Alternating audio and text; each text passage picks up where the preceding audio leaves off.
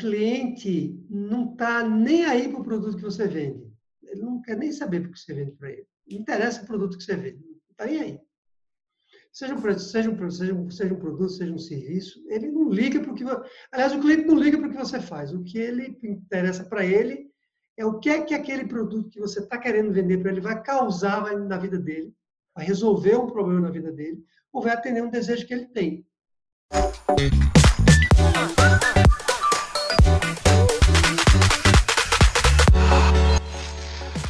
Para ter sucesso no seu negócio, você precisa resolver 11 fragilidades que atrapalham ou até impedem sua empresa de crescer. E aqui nesse podcast eu vou lhe mostrar o passo a passo para você fazer sua empresa crescer rápido. Olá, aqui é Sara. Esse é o podcast das 11 fragilidades e eu estou aqui com o Ted Heraldo. É, nosso objetivo aqui nesse podcast é fazer sua empresa crescer, mas não crescer de qualquer maneira, né? Crescer mais rápido, com solidez. E esse é o terceiro episódio do podcast. A gente já teve dois episódios anteriores, que a gente contou mais sobre a história do método das antifragilidades também um pouco sobre a história de Etaderaldo. E nesse podcast a gente vai falar sobre uma das fragilidades mais recorrentes nas empresas. E se você estiver assistindo pelo YouTube, não deixe de se inscrever, dar like, compartilhar.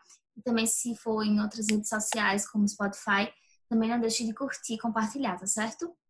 É, então, vamos falar sobre uma das fragilidades mais recorrentes, ó, Tederaldo, eu queria saber, né, um pouco sobre essa fragilidade, assim, a fragilidade da venda.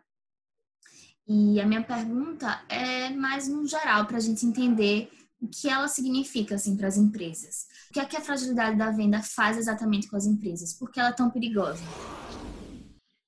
Bom, é, realmente essa fragilidade, como você falou no início, ela é, ela é recorrente mesmo, porque eu diria que a primeira fragilidade citada, ela, ela disputa junto com a fragilidade financeira, né, que é a falta de dinheiro em caixa, a fragilidade da venda disputa ali com a financeira essa, essa história de que todo mundo fala que tem esse problema, né? Todo empresário, mas é, para não generalizar, dizer que são todos, mas assim, quase 100% deles colocam na mesa como uma dificuldade muito grande com essa questão da venda. A fragilidade da venda, como o próprio nome diz, é quando você tem problema, dificuldades para vender segundo as suas expectativas, quer dizer, segundo as suas seus objetivos, suas metas de vendas. E aí, como eu comentei, essa realmente é uma coisa muito frequente dos empresários, né? E essa fragilidade, digamos, prejuízo maior dela para a empresa, o dano maior que ela causa é porque sem vendas, nenhuma empresa vai longe. Toda empresa foi concebida, foi criada para vender, a não ser que seja uma empresa com fim lucrativo, né? sem fins lucrativos, uma ONG, por exemplo. Mas tirando essa, essa categoria de empresa que nós chamamos de terceiro setor, toda empresa, quando ela é concebida, ela é concebida, a ideia é que você venda um produto ou um serviço que você criou para alguém. E aí, ou seja, essa é a é necessidade número um das empresas, né? Essa coisa de que a gente deve ter um propósito, além de vender. Claro, propósito, ele até vem em primeiro lugar, mas você tem que vender. Se não entra dinheiro na empresa, como é que você faz para tocar o seu negócio? Então, é, essa é uma fragilidade que ela é, tem esse, essa característica Sara, de, de, de, amedrontar tantas pessoas. Porque se você não, fez, você não vendeu, quebra. Simples assim. Sim. É. Mas mesmo assim, né? Mesmo a gente sabendo, os empresários sabendo que sem vender você não vai ganhar dinheiro, eu ainda vejo muito empresário deixando as vendas de lado, ou até sendo uma escolha mesmo, assim, preferindo vender pouco porque não sei exatamente o que acontece. O que, que você acha que passa pela cabeça do empresário quando ele decide não vender ou realmente deixa as vendas de lado? Assim? É, essa é uma característica bem interessante porque é, há um conflito de interesse, quer dizer, é uma contradição. Ao mesmo tempo que ele me diz, o empresário, que ele não está conseguindo vender, quando eu pergunto para ele como é que ele vende, em grande parte dos casos, né, ele diz que não vende que ele, aliás, ele não responde dessa maneira, porque é difícil a gente admitir que não vende, né? Mas ele diz que ele vende só de forma passiva. O que é vender de forma passiva? É quando eu espero que um cliente bata na minha porta. Eu não caio em campo para vender. Eu, digamos, espero que, através do boca a boca do mercado, as pessoas venham bater na minha porta para comprar de mim. No tempo que ele disse que tinha uma dificuldade muito grande para vender, fica de braço cruzado. Eu vou usar esse termo, braço cruzado, exagerando um pouco, mas é exatamente isso. Esperando que as vendas caiam do céu. Por quê? Por algumas razões que isso acontece. Uma delas é confiar demais no seu produto, achar que você tem um produto tão bom que você não precisa sair por aí vendendo. Sabe aquele chefe de cozinha, quando você entra num restaurante, aqui em São Paulo, que tem vários restaurantes estrelados, que a gente chama, né? E tem um chefe de cozinha muito famoso lá dentro do restaurante, que é só um exemplo, viu? Não estou nada contra restaurante, pelo contrário, adoro ir para o restaurante, mas uh, ele tem uma crença que a comida que ele faz é tão boa que basta isso. Ele imagina que não precisa fazer, talvez, nenhuma propaganda maior, nenhuma venda mais ativa do restaurante, porque não precisa, porque a comida é tão boa que as pessoas vão fazer fila na porta do restaurante para comprar dele. E isso acontece mesmo, né? As pessoas fazem fila na porta de alguns restaurantes. Mas isso uhum. não é suficiente por um período muito grande de tempo. Se você faz isso, você fica, segundo o nosso método, o método das fragilidades, você fica mais frágil, porque você conta apenas com isso. Se outro restaurante amanhã encostar junto daquele, com um chefe também tão famoso quanto, pode ser que, por aquele restaurante não fazer um marketing mais ativo, ele começar a perder cliente para o outro que está do lado. Também tem aqueles empresários que acham que não vão aguentar também vender muito, né? Assim, não vão suportar a demanda muito grande. Também tem esse caso, né? Também tem isso. Respondo já isso que você está colocando aqui, mas tem outra questão que está na origem do problema da venda na pequena e média empresa, que é a seguinte. O pequeno e médio empresário ele tem um perfil, na maioria das vezes, mais técnico. Ele teve uma boa ideia, ele foi, era muito bom em alguma coisa. Volta exemplo do chefe de cozinha. Eu vou, eu vou tirar esse exemplo para não pensar que eu estou com perseguição aqui com o restaurante. Vamos pegar outro exemplo. Você pega agora uma pessoa que é muito bom tecnicamente em ciência da computação. Eu tenho formação nessa área, até me sinto à vontade de fazer isso. Um engenheiro de software, ele tem uma ideia muito boa para criar um software para atender um determinado segmento do mercado. Ele tem um, tem um perfil muito técnico. Ele cria ali um software que ele acha que é o filho dele, que é um produto maravilhoso, e ele não desenvolve, como ele tem esse viés na carreira dele mais técnico, ele não desenvolve uma habilidade para vender. Então, na origem ali da constituição de uma pequena e média empresa, é muito comum você ter esse tipo de empresário sentado numa cadeira sem essa habilidade para vender. Percebe? Como ele não tem habilidade para vender, o que, que acontece? Ele prefere ficar na questão mais técnica da empresa. Então, esse é um problema que a saída para ele, claro, é você se desenvolver também como vendedor, não apenas como técnico. É. Então você acha que o empresário ele tem que vender? Por exemplo, tem muito empresário que realmente fica nessa parte de, de gestão, de administração da empresa e termina contratando vendedores para uma loja, por exemplo. Mas como é que funciona isso? Assim, você acha que não é suficiente ter vendedores? O empresário tem que estar tá vendendo também, então? Sem dúvida. Eu diria que a única chance que nós, como pequenos e médios empresários, temos, a única chance de sobreviver esse mundo aí tão competitivo, Imagina o momento que nós estamos vivendo hoje com essa pandemia, essa crise. A única é, chance que nós temos é vender. Nós próprios caímos em campo para vender. Mesmo que você tenha um vendedor, porque dependendo do negócio que você tem, você precisa ter vendedores, claro, né? Imagina que você tem um supermercado, você tem uma, é, uma rede de farmácias, você tem uma, uma farmácia, tem que ter vendedores também lá. Uma loja de roupas, você tem que ter vendedores também, mas você próprio tem que cair em campo para vender também. Primeiro porque as pessoas, no pequeno negócio, gostam muito de falar com o dono da empresa. Você próprio já deve ter passado por isso, né? Quando você bate na porta de uma pequena empresa, você espera falar com quem? Inicialmente com o dono da empresa. E aí, esse dono, nessa hora, ele tem que ter, além do domínio técnico no que ele faz, ele tem que ter naturalmente uma habilidade ali para vender já que você quer falar com ele, e eu também, quando eu vou no pequeno negócio, quero falar com o dono, é aquela ali uma oportunidade enorme, gigantesca, para que ele venda para mim o que, que ele faz. o produto, o serviço que ele faz. Então, ele tem que ter isso desenvolvido naturalmente. Segundo, porque ele vai dar um bom exemplo na empresa, já chegando um pouco naquela resposta que você me fez, esse temor que as pessoas têm de que será que eu vou dar conta da demanda? Você me fez essa pergunta também, não foi? Ora, Sim. se eu próprio, como empresário, me amedronto, eu próprio digo assim, opa, não vou conseguir.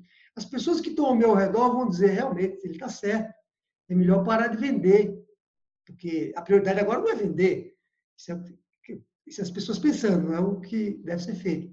Então, eu, dono do negócio, tenho que demonstrar que a prioridade é venda, porque se não entrar dinheiro, a empresa não vai para frente. Então, percebe? É um, é um misto de é, por que, que o empresário tem que vender? Primeiro, porque ele tem essa oportunidade, ele está lá na frente. E segundo, porque é, ele precisa dar esse bom exemplo de que as vendas são prioridade. Sem contar que, só para não deixar de responder essa pergunta de por que, que ele tem que vender, que é a seguinte, quem é que conhece mais os produtos e serviços da empresa, uma pequena e média empresa? Quem é que conhece mais o business, o negócio? É o dono, né? Então, quem melhor então do que para vender do que quem conhece bem o seu produto e serviço? Sim. Mas tem muito empresário que eu acho que tem um pouco de receio de tomar a, é, a frente assim nas vendas, ou porque tem timidez, ou porque realmente não sabe como vender, não, não sabe se tem essa habilidade. Você acha que todo empresário tem essa habilidade para vender? Tem uma maneira de você melhorar, uma dica para você se desenvolver mais nisso? A questão da habilidade da venda, né, que você está perguntando. Eu, eu, é. eu respondo para você da seguinte maneira. Eu, as minhas observações, não só da agora, mas mesmo do tempo que eu fui executivo durante muitos anos, numa empresa de tecnologia, é que habilidade de vendas é uma habilidade muito rara, aquela habilidade inata, sabe aquelas pessoas que já nascem vendendo, não tem pessoas que são assim, né? Você olha assim, puxa vida, essa pessoa já tem essa, essa capacidade de vender por, por natureza. Isso é mais difícil de você encontrar, especialmente em pequenas e médias empresas. Então, você precisa desenvolver uma habilidade de vendas, e isso é, é, é uma habilidade como outra qualquer. Ela é uma habilidade que você pode aprender também a, a ter domínio sobre ela. É um misto de teoria, né? aprender mesmo técnicas de venda, tem cursos diversos sobre isso. Nós próprios aqui na Zona Fragilidades, a gente fala, se aprofunda bem nessa fragilidade da venda. Assim como também você tem que treinar no dia a dia. Você tem que sair da sua mesa, do conforto da sua empresa e falar com o cliente para vender para ele, desenvolver ali na prática essa habilidade. É, eu acho que, acho não, eu diria, posso falar por mim, né, que eu perfil mais técnico, me formei em ciência da computação, e o meu perfil sempre foi extremamente técnico e eu precisei desenvolver essa habilidade de vendas ao longo do tempo. Então, é inteiramente possível você fazer isso. E, de novo, volto a dizer, é a sua única chance. Se você achar que. Eu costumo dizer para o empresário assim, às vezes eu converso com ele, quando ele faz essa pergunta: será que eu consigo, Federal? Eu digo para ele: é muito mais difícil você, foi você abrir uma empresa. Não é? Polar um produto, ter a coragem de abrir uma empresa, contratar pessoas, estruturar um negócio, é muito mais difícil. Vender uma atividade, eu não vou dizer assim como outra qualquer, que não é como outra qualquer. Ela tem uma complexidade maior, mas é a única chance que a gente tem para botar dinheiro na empresa. E você falou muito de não deixar é, a venda passiva dominar a empresa, né? Não vender só de forma passiva. E como seria assim vender mais ativamente? Como é que o empresário é, se você pudesse dar uma dica para o empresário como vender de forma mais ativa, sim, o que, é que ele deve fazer? Então, a primeira dica que eu dou, que é uma dica bem simples, difícil de cumprir, e objetiva é o seguinte: reserve todos os dias na sua agenda, você empresário que está me ouvindo, duas horas por dia para vender. Ah, Tetraldo, eu não consigo fazer isso, eu tenho milhões de coisas aqui para fazer na minha empresa. Quem é que vai atender o cliente? Quem é que vai responder aqui para os funcionários? Quem é que vai fazer, né, entregar o produto? Então, é, o que eu ouço é que ele não tem essas duas horas. Tá bom, então comece a dedicar uma hora por dia, todos os dias. Você tem que parar, vou usar até esse tempo, parar e trabalhar só vendendo só com vendas. Se você começar a fazer isso, E eu, minha recomendação é que você não seja uma hora por dia só, sejam duas. Mas vamos começar por uma. Se você começar a fazer isso, você próprio vai descobrir o que é que você tem que fazer quando se fala em vendas. Respondendo sua pergunta ali é, indiretamente. Percebe? Você me respondeu. Sim. Como é que eu saio de vendas passivas para ativa? Ativas. A primeira coisa que você tem que fazer para sair de venda passiva para ativa é você reservar duas horas por dia, voltei para as duas horas, né? Uma ou duas horas por dia para você vender. Quando você começar a fazer isso, você já saiu de venda passiva para ativa. Faz sentido o que eu estou falando? Que já saiu? Sim, sim. Você aí, saiu da inércia, né? Pra... Exatamente. Saiu de ficar, de ficar assim, ó. Uma provocação isso, né? Ficar assim de braço cruzado. Mas é isso quando se fala em vendas. Para começar, agora eu tenho na minha agenda um horário, inclusive eu digo para o empresário, reserve um horário. Veja qual é a hora que seu público está mais disponível para comprar, né? E você, então, é, naquele horário você, ah, eu estou numa loja, eu trabalho numa loja, tem vendedores na loja. Ah, entendi, legal. Então você faz o seguinte, você está numa loja de roupas, tá entendi. Então você faz o seguinte, de 3 às 5, só um exemplo, tá? Imagina um horário que o seu público está mais ativo para comprar roupa, aí ele vai estar tá mais ativo na minha loja de 10 a meio-dia. Então, de 10 a meio-dia, todos os dias, você vai deixar o que você está fazendo lá na retaguarda da loja e vai ficar na frente da loja vendendo junto com seus vendedores. E quando é um, um produto ou um serviço que não é essa venda direta, assim, como é que, como é que o empresário poderia fazer? Quer é... dar um exemplo ou falar alguma coisa ah, vou mais? dar um exemplo de, sei lá, um arquiteto, por exemplo, que geralmente ele, muitos esperam o cliente chegar até ele, né? De forma passiva. E aí, qual seria uma maneira, assim, dele chamar esse cliente, é, ir atrás dele? Como você, você acha que ele poderia fazer? Bom, ninguém pode mais fugir hoje, nenhum setor, até onde eu entendo, do marketing digital. Você tem que usar uhum. todo o ferramental que o marketing digital tem disponível para você chegar no cliente. De novo, estamos falando em venda ativa, porque eu estou chegando lá na porta do cliente. E aí é você usar ali o, as estruturas, as técnicas de marketing digital. Por exemplo, nesse exemplo que você falou do esse caso que você falou do arquiteto, você, arquiteto, poderia criar alguns conteúdos falando quais são os benefícios que existem quando alguém contrata um projeto de arquitetura. Que benefícios são esses? Bom, se eu quiser fazer aqui uma reforma na minha casa, da minha cabeça, certamente eu vou ter uma ocupação de espaço menos otimizada.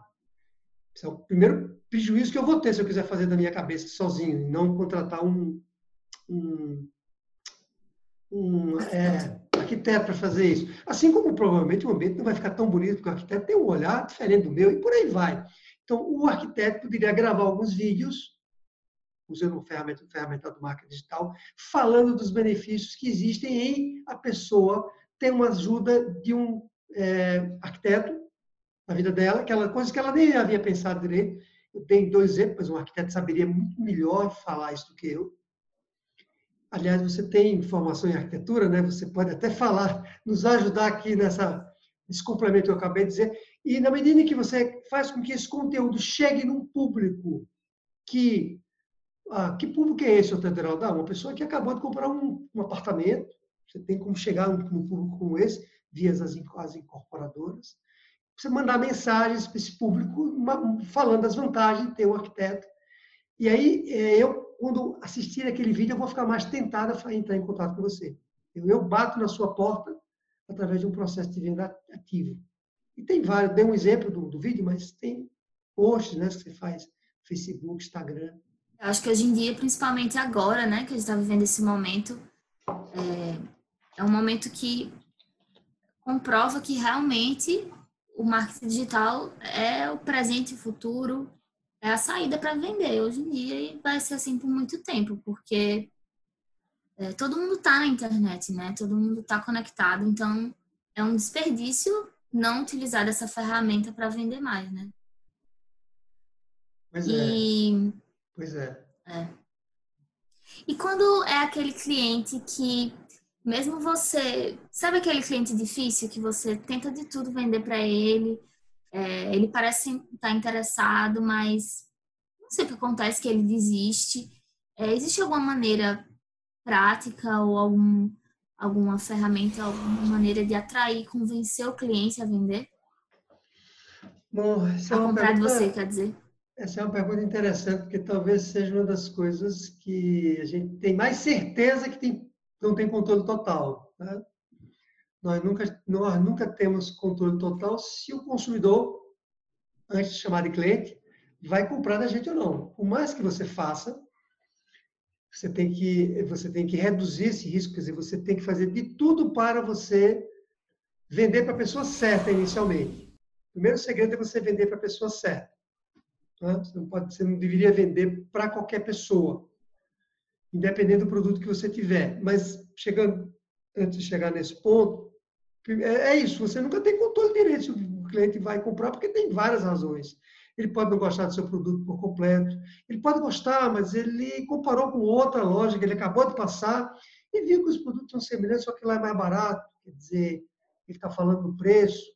Ele pode gostar também do atendimento da outra loja do que da sua loja. Né? É, e tem vários fatores que fazem. Ele pode não ter dinheiro naquele momento, ele só está ali como curioso. Ele quer saber um pouco mais, voltando ao exemplo do arquiteto, quer saber um pouco mais como é que funciona esse negócio de arquitetura, comprou um apartamento agora, recém-casado, não sabe nem quais são os benefícios de arquitetura, é só um curioso. Então, a gente não tem controle total sobre se o comprador vai, se o consumidor né, vai comprar ou não. agora, uma coisa é certa, quanto mais você vende para a pessoa certa, quanto mais você procura vender para a pessoa certa, pra, pela pessoa que, por exemplo, que é um iPhone, né? Então, uhum. nem todo mundo é uma pessoa certa para comprar iPhone. Tem muita gente, eu diria até que a maioria das pessoas que, que compram um smartphone, elas não compram um iPhone, elas compram uma outra marca, acho que Samsung, né? Outra Android, marca. né? Android, pois é. Ou seja, se você tentar vender, aliás, a Apple nem tenta vender para ninguém, você que vai comprar na loja dela, né? ela usa o marketing digital para fazer isso. Se você tentar vender um determinado produto que você tem para uma pessoa errada, ela não vai comprar, vai lhe dar talvez uma canseira, vai, vai ficar ali, a gente usa no jargão no mercado, vai ficar ali enrolando, né? Sinalizando uhum. que vai comprar, não vai, mas ela não é uma pessoa para comprar aquele produto, ou porque ela não tem dinheiro, porque ela já simpatizou com o outro. Então, o segredo para diminuir isso que você acabou de perguntar é você bater na porta da pessoa certa. Tem um exemplo que, que a gente ouve muito no mercado, que é a história de vender carne para vegetariano, né? Quer vender um Sim. kit de churrasco, que é bacana o kit de churrasco, mas vai, você manda, voltamos no marketing digital, você, no perfil você manda lá para a pessoa que é vegetariana. Você vai sim, não, não adianta, não vai comprar de você.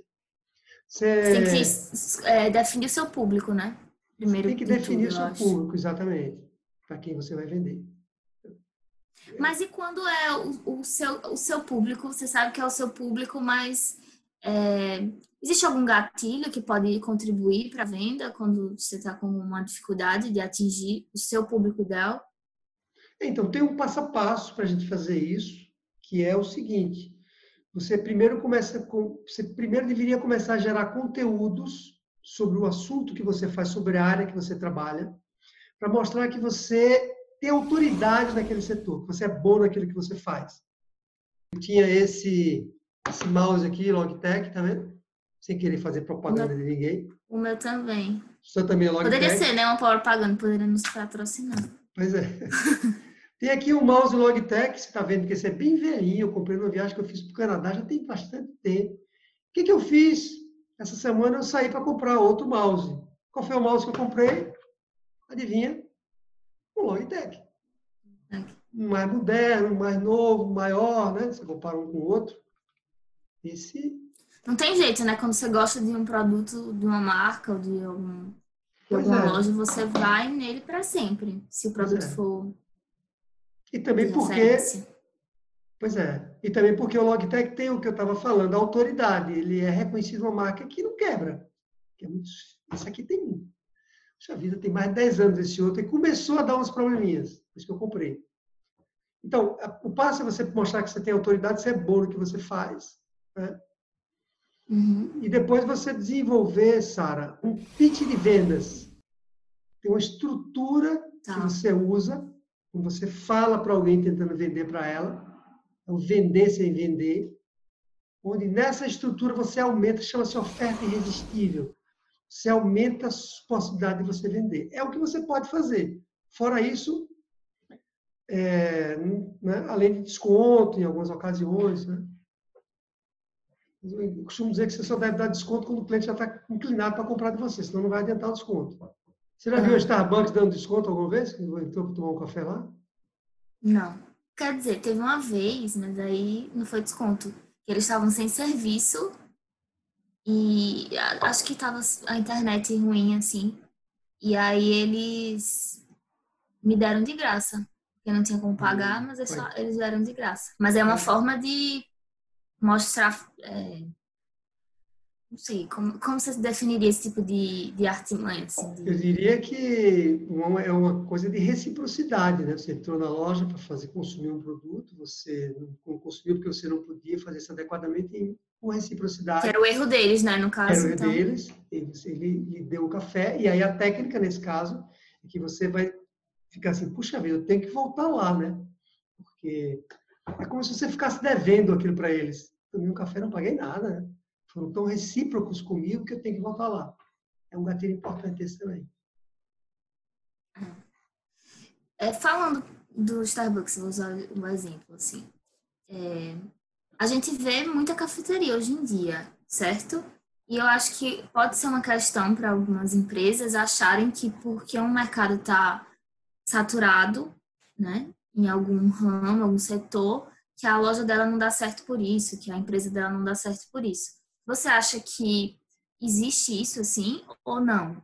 Que tem como você vender em qualquer setor, em qualquer área, que tem algum, tem algum jeito de você vender de qualquer forma, independente do seu produto ou do seu serviço?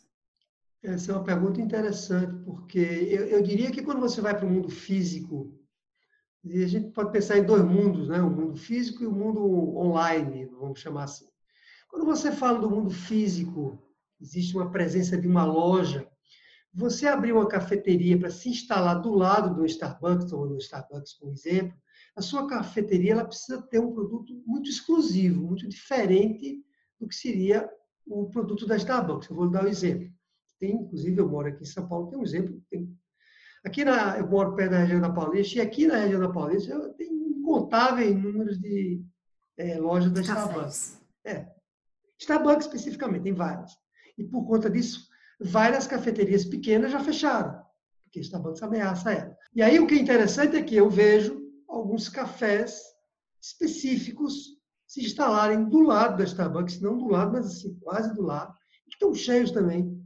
Por quê? Porque, por exemplo, esse um café que eu conheço que é aqui próximo, ele serve um café de uma marca aqui em São Paulo, que é uma marca muito conhecida. Não é uma marca de café como é que eu chamo, prêmio, não, mas é uma marca popular, muito conhecida. Eu não vou falar para a gente não fazer propaganda de tudo, aqui já falamos aqui da, da Apple, já falamos da Logitech, mas é uma marca bem conhecida, uma marca popular de café, e ele só serve café expresso. O Starbucks tem um café expresso, mas o forte deles é o café americano, que é uma rede americana. O café expresso do Starbucks não é tão bom assim. Então, essa loja, que fica perto ali, ela é lotada porque as pessoas vão lá para consumir o quê? Café expresso. Não tem café outro sem ser expresso. E dessa marca, que é uma marca conhecida. Então, se você se estabelece, quer dizer, respondendo a sua pergunta, se é possível ou não vender em qualquer setor, em qualquer espaço, depende. Pode ser que o espaço seja tão saturado que não tenha mais, não tenha mais espaço, né? É, mas, se você tiver um diferencial muito grande, e se não houver uma população muito grande, de empresas tentando se posicionar de forma diferente, você pode ser que tem espaço sim. Vou é confusa essa pergunta porque não é uma pergunta fácil de responder. Voltando para esse exemplo da Starbucks e essa cafeteria que eu falei do, do Expresso. Nessa mesma galeria se instalou, tem dois anos, uma outra cafeteria também com o mesmo posicionamento de fazer algo diferente. Tá? Hum. Eles agora têm algum. Ele não tem um café americano do Starbucks, mas tem um café especial. Aqui sim, uma marca premium. Então, imagine que você tem numa área Starbucks, você tem um café expresso, você tem uma marca premium. São três coisas diferentes, Mas a marca premium não tem essa loja que não está muito cheia, não vive muito cheia. O atendimento é muito bom. E aí talvez haja realmente um ponto de saturação, mesmo você sendo exclusivo, entendeu? Porque, você, porque ali circula uma quantidade limitada de pessoas, não é? Estamos falando do mundo físico, então não adianta aí... só ser exclusivo, percebe? É. Mas eu acho que isso de você encontrar um nicho, né, especificar o seu, seu produto ou serviço, realmente pode ser uma ajuda muito grande, porque aí você foca também naquele público mais que está procurando aquilo, né? Você já acha o seu público ideal também, né? Dessa forma. Mas eu acho que também uma coisa que pode ajudar, por exemplo, você falou da loja física, mas aí o marketing digital pode é, contrabalancear, talvez, né? Se você não está tendo uma boa é, rotatividade na sua empresa, com certeza o marketing digital vai te ajudar, né? Se você divulgar de uma maneira diferente, não sei, talvez ajude, né? Dessas empresas que estão num local meio concorrido demais. Ajuda, ajuda sim, mas é, a minha impressão é que é uma, uma questão, como na física, a física, eu, eu gosto de dizer que a física estabelece para nas nossas vidas um limite, né? Dois espaços não ocupam, é dois corpos não ocupam o mesmo espaço ao mesmo tempo. Lei da física, sim. né? Então, é, tem uma questão ali realmente de limitação física.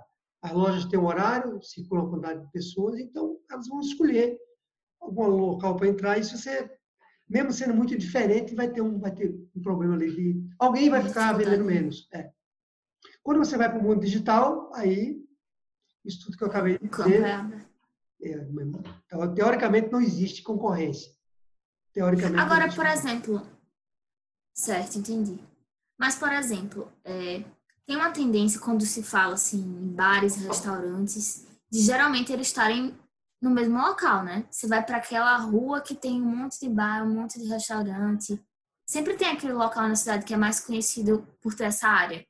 E aí eu vejo que muitos empresários querem ir para essa área, porque já tem muita movimentação, do que para um outro local muito distante daquilo que, sabe, que não vai ninguém vai para lá porque não conhecem, não tem nada perto. Então nessa, né, você acha que depende também assim da, do setor nesse sentido assim, por exemplo, se for um bar, um restaurante, talvez seja melhor você ficar perto do, do seu concorrente ou não? Vai, vai na mesma regra que eu acabei de falar. Tem um bairro aqui em São Paulo muito famoso chamado Vila Madalena. Tem vários Sim. bares, né? Quando eu ia lá, por exemplo, claramente tem alguns bares que estavam super cheios. Tem essa coisa que você falou de as pessoas vão onde é, os bares estão, né? Os, os, nichos ali, os mas ao mesmo tempo você percebia claramente que alguns bares eram vazios, mesmo na sexta-feira, e, e alguns eram super lotados. Super cheios. Então, se você insiste em ficar num ponto ali, pode ser que seja, talvez seja melhor você ir para outro local. Aí, avaliar bem. Essas, essas, essas grandes empresas, elas fazem uma pesquisa muito grande sobre isso. Né? É, é meu, meu recado é o seguinte, o mundo físico ele estabelece limites, você precisa observar com cuidado. Entendi. Você acha que vender um produto é a melhor saída? Assim, por exemplo, tem uma caneta e aí eu faço a propaganda, não sei, de que eu vendo uma caneta. Só isso é suficiente? Você acha que não, eu tenho que vender uma caneta porque ela é bonita, porque existe essa, essa diferença assim de vender um produto, um serviço e vender de uma forma mais elaborada? Bom, deixa eu lhe responder isso da seguinte maneira. É, o cliente não está nem aí para o produto que você vende. Ele não quer nem saber o que você vende para ele. Não interessa o produto que você vende. Está nem aí. Seja um, seja, um, seja, um, seja um produto, seja um serviço, ele não liga para o que. Aliás, o cliente não liga para o que você faz. O que ele interessa para ele é o que é que aquele produto que você está querendo vender para ele vai causar na vida dele, vai resolver um problema na vida dele, ou vai atender um desejo que ele tem. É simples assim. Então, se eu estou com a dor na coluna e eu sei que se eu fizer aula de Pilates, aquilo vai resolver minha dor na coluna, muitas vezes eu nem sei isso, né? alguém precisa me dizer. Aí eu posso me interessar por fazer uma aula de Pilates. Mas se eu não souber, se alguém bater na minha porta e tentar me vender aula de Pilates, eu vou dizer, por que, que eu vou fazer aula de Pilates? Não, não tem interesse, não. Imagina você me perguntando, você tem interesse em fazer aula de Pilates? Eu vou dizer, não. Ou, se você disser, ah, você tem interesse de contratar um software de gestão? Não. Eu vou querer um software de gestão? Mas se você me disser assim, você, se você descobrir que eu tenho, estou com dor na coluna, e se você me pergunta, se você me disser assim, você tem interesse de desenvolver melhor a sua musculatura, né, fortalecer a musculatura, sua musculatura, para que você não venha ter problema de colunas, ou se você me disser assim, você tem interesse em saber qual é a melhor maneira de você se sentar na frente do computador para isso não prejudicar a sua coluna, você tem interesse, sim, sabe? Aí você, então, falou num problema que eu tenho, e a partir desse problema você vai oferecer seu produto, se couber ou não. Você nunca tem que vender o seu produto, você tem que vender algo que vai resolver um problema do cliente ou atender um desejo dele. E não é só isso, não. Esse problema precisa ser relevante. Se for um problema que não é tão importante, ele não vai lhe dar atenção também, não. A maneira como você aborda né, o problema. Você faz a querer. Às vezes a pessoa nem sabe que tem, que tem esse problema, mas você vende de uma maneira tão que ela, ah, realmente eu tenho isso aí, eu acho que eu preciso desse produto, eu acho que eu tenho essa, por exemplo, né, o Pilates. Nem sabia que existia Pilates. E aí eu vejo alguém vendo, não, porque esse Pilates vai melhorar a sua dor nas costas. Eu, ah, é mesmo, eu tenho dor nas costas. Ah, eu acho que realmente, né, pode solucionar esse problema que eu nem sabia que eu, que eu tinha, né? Pois é. Eu tenho um aluno, né, nós temos alunos ali nas nossas facilidades, por exemplo, que tem academia de Pilates, mais de um, eu acho. Cabeça aqui. E eu descobri um dia desses, conversando com Daniele, que é uma empresária que está está no nosso grupo ali de de estudo, de aprendizado, e ela me dizendo que, veja que coisa interessante, que o Pilates ele pode evitar até uma cirurgia de hernia de disco. Diz que muitas vezes o, médico manda você fazer uma cirurgia, mas ele diz assim, antes de você fazer uma cirurgia, consulte lá alguém que faz Pilates para saber se a pessoa consegue endireitar a sua coluna. Então, muitas vezes ela salva você. Você já imaginou salvar você de fazer uma cirurgia? benefício que isso tem? Você não vai querer ter interesse? Claro. Tinha um amigo meu que é. dizia o seguinte, que ninguém acorda querendo comprar uma, contratar um consultor. Quem que vai acordar querendo contratar um consultor para a empresa dele? Não, né? Agora, a pessoa acorda assim, pensando assim, o que, é que eu faço para reduzir o custo da minha empresa? Os custos estão lá em cima, o que, é que eu faço para diminuir? Aí, se você oferecer isso para a pessoa, ela vai querer lhe ouvir. Uhum. Legal. E é, falando um pouco agora sobre pagamento, assim, né? Sobre compra. Porque, por exemplo, eu fiz agora uma compra, comprei para uma festa, comprei um bolo e comprei uns salgadinhos. Que e aí é? eu vi que, que a festa, que festa aniversário. é? aniversário. Já lhe entreguei aí, viu? eu vou ficar mais bem. Mas em casa, né? Comprei um bolinho, não deixei. E aí, é, eu vi que a política era diferente nas, nesses dois locais, né? No bolo, eles pediram 50% do pagamento antes e 50% quando entregassem a encomenda, né? O bolo. E eu vi que esse outro local é, não cobrava nada, você só pagava na hora. E aí existem essas milhares formas de você, né, financiar, de você pagar pelo aquele produto. O que, é que você acha sobre isso? Assim, você acha que é uma boa ideia você financiar? É melhor pagar à vista? O que, é que você acha nesse quesito de vendas, assim? Pagamento.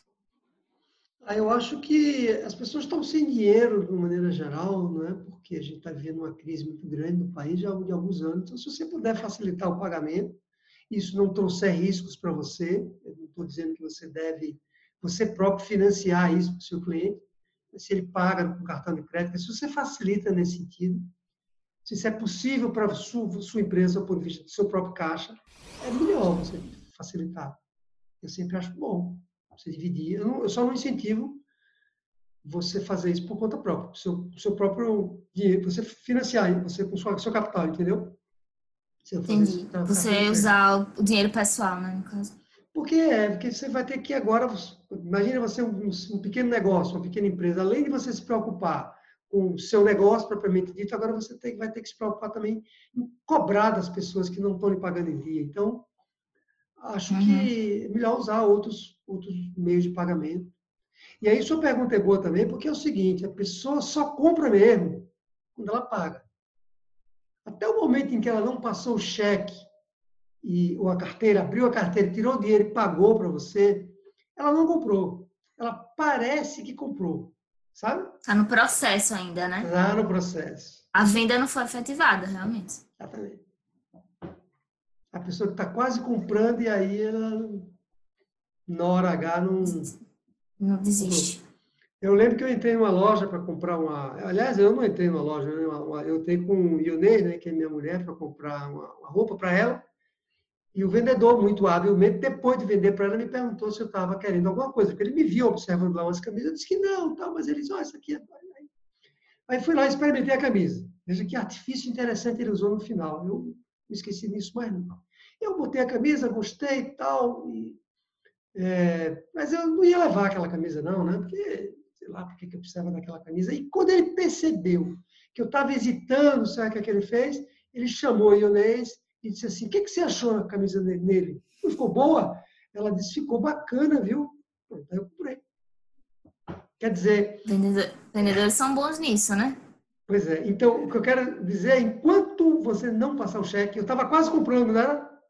Mas não tinha comprado ainda. Eu ia desistir. E aí, ele, quando percebeu, ele me fez passar o cheque. Então, eu acho que isso é um, isso é um perigo, assim, quando o empresário, o empresário acha que a venda já está garantida antes dela ser efetivada, né? Exatamente, exatamente. Conta com aquele dinheiro, né? Por exemplo, sei lá, um engenheiro, ele vai fazer uma obra e aí ele tem esses clientes que pode acontecer também com um cliente que é mais recorrente, né? Você já garante aquele, aquele dinheiro achando que o cliente, por já ter sido seu cliente, vai continuar comprando de você e pode ser que não, né? Ele desiste. Pode ser que não. Apesar de você ter tocado no outro ponto, você deu um exemplo até do bolo. Né? Eu diria que Sim. quando você vai comprar um bolo pela primeira vez, é melhor que você receba ali uma percentual desse bolo antes. É melhor, né? Mas quando você vai vender pela segunda ou terceira vez para o cliente, aí sim você talvez já possa dizer, olha, você paga tudo quando você vier buscar o bolo. Você vai, você vai gostar de ouvir isso, né? Você é, confia, né? Não. É, de novo, né? Confiança, é, confiança não é uma palavra muito que a gente deve usar nessa hora, porque confiança é mais, a gente deve usar mais quando você entrega o produto para receber depois. Aí, eu não acho que você deve confiar, porque dinheiro é um negócio... Mas eu digo que fica mais confortável, né? Vocês pagar na hora. Só que você precisa ser um cliente recorrente, eu acho, para você começar a fazer isso. Apesar de que algumas lojas aqui fazem isso, às vezes até, até estranho, até pergunto, não preciso pagar nada antes, não? Não, não, não, pode vir aqui uma, fazer, pegar. É. É uma política, né? É uma forma também é uma de... política. É política. Agrada bastante, mas talvez ele tenha uma demanda tão grande, né, que não precise... É. Nesse local que eu disse que paga na hora, eles têm uma demanda muito grande. Então, talvez se eu não hum. pegar, outra pessoa pegue, né? Pode ser Pois é, também. pois é. O cliente é bom, né? Porque é bem simpático isso. É. Legal. E, por fim, eu queria fazer uma pergunta, assim. A gente está num momento de pandemia e eu vejo, assim, várias empresas inovando na maneira de vender, assim. Você tem alguma empresa que lhe chamou a atenção? Alguma empresa não, alguma algum artifício que alguma empresa utilizou que te chamou atenção assim na maneira de vender, que você acha que pode ser uma inspiração para outros empresários que estão com dificuldade de vender nesse momento, né? Porque está um momento difícil para todo mundo. Sim, sim, sem dúvida. Veja, tem N casos né, que nós poderíamos citar como exemplo, desde casos de professores que davam aula numa determinada universidade, foram demitidos e esses professores criaram eles, na área de conhecimento deles, um curso online para passar a vender por conta própria. Não agora, necessariamente, eles já vinham fazendo isso de alguma maneira e agora foram demitidos por conta da pandemia. E aí, tem um professor de matemática, até o nome do curso que eu não lembro agora, que ele fez exatamente. Então, tem várias pessoas se reinventando, mas um que me chamou a atenção recente é uma padaria que tem aqui perto da minha casa. Essa padaria, além dela servir pão, padaria, né? dela vender pão, ela do lado também tem um café da manhã que você vai lá pode tomar um café da manhã. E agora, como eu aqui em São Paulo está reabrindo, os, os cafés, os restaurantes estão reabrindo, eu fui lá para comprar pão um dia desse e perguntei quando é que vocês vão reabrir o café? Um local pequeno, mas super agradável. E ela me disse assim, a gente está reavaliando se vai reabrir ou não. Eu disse, mas por quê? Ela falou, porque a gente está vendendo tanto pão agora em delivery que, e quando eu cheguei lá tinha uma mesa cheia de pão mesmo, que a gente está avaliando se, vai, se vale a pena ou não abrir um café. E o café tem que, tem que servir, tem que fazer a comida, tem um horário. Isso talvez não seja um bom negócio mais para a gente. Veja que reinvenção. Eu achei até que o grande negócio dele não era o pão, era o café, porque estava sempre cheio lá. Então, as pessoas descobriram que talvez. Uma nova forma, né? É. Talvez a grande renda não seja o café, não fosse o café, fosse o, é, o, o delivery do pão. Né? Tem de novo uma aluna nossa que vende salgados e ela dobrou as vendas em plena pandemia. Ela me disse algo que eu até me emocionei quando ela falou. Ela disse assim para mim, o Tederaldo, em 10 anos que eu tenho empresa, 10, 8 anos, uma coisa assim, muito tempo. Pela primeira vez na minha vida, eu estou vendo dinheiro sobrando em caixa. Foram as palavras que ela usou. Em plena pandemia. Por quê? Porque ela passou a vender muito mais por delivery. Por que, que ela passou a vender mais por delivery? Porque não podia vender de outra maneira. Eu acho que tem várias, vários casos de. É, a pior coisa nessa hora é você baixar a cabeça, se acomodar e achar que vai cair na sua cabeça. É, que nada pode dar certo. Né? Que nada vai dar certo, exatamente. De reinvenção. Reinvenção grande. É, de redescoberta, né? Você redescobrir até o seu produto, o seu serviço, né? Acho que é um, realmente uma boa dica para inspirar vários empresários aí. Legal, então, até Deraldo. É, você quer falar mais alguma coisa? A gente vai finalizar. Você quer falar mais alguma coisa? Olha, eu só queria dizer para você que está me ouvindo, empresário, que você não tenha vergonha de vender.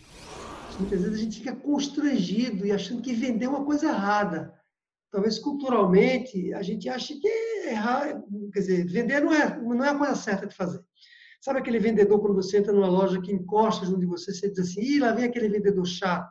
Então não pense que você vai ser um vendedor chato, você empresário que está me ouvindo, quando você for vender. Você precisa fazer isso naturalmente, porque quando você vende com foco em resolver um problema da pessoa ou atender um desejo, você está ajudando ela, você está transformando a vida dela para melhor o seu produto, o seu serviço. Então, não tenha nenhum constrangimento, cai em campo, desenvolva habilidade para vender, para que você cresça cada vez mais. Era isso, Sara, só para fechar, não, não deixar de falar isso no final. Tá certo. Muito obrigada, então, Ataderado, por participar de mais um episódio do podcast Nos Fragilidades. É, você que está nos assistindo, não deixe de compartilhar, curtir, se inscrever. E a gente se vê no próximo episódio a gente vai falar sobre alguma das outras fragilidades. A gente falou sobre a fragilidade da venda, e aí a gente pode falar da fragilidade financeira, da fragilidade do gestor, do cliente. Comenta aí qual fragilidade você quer ouvir que a gente vai falar no próximo podcast, tá bom? Muito obrigada, tchau!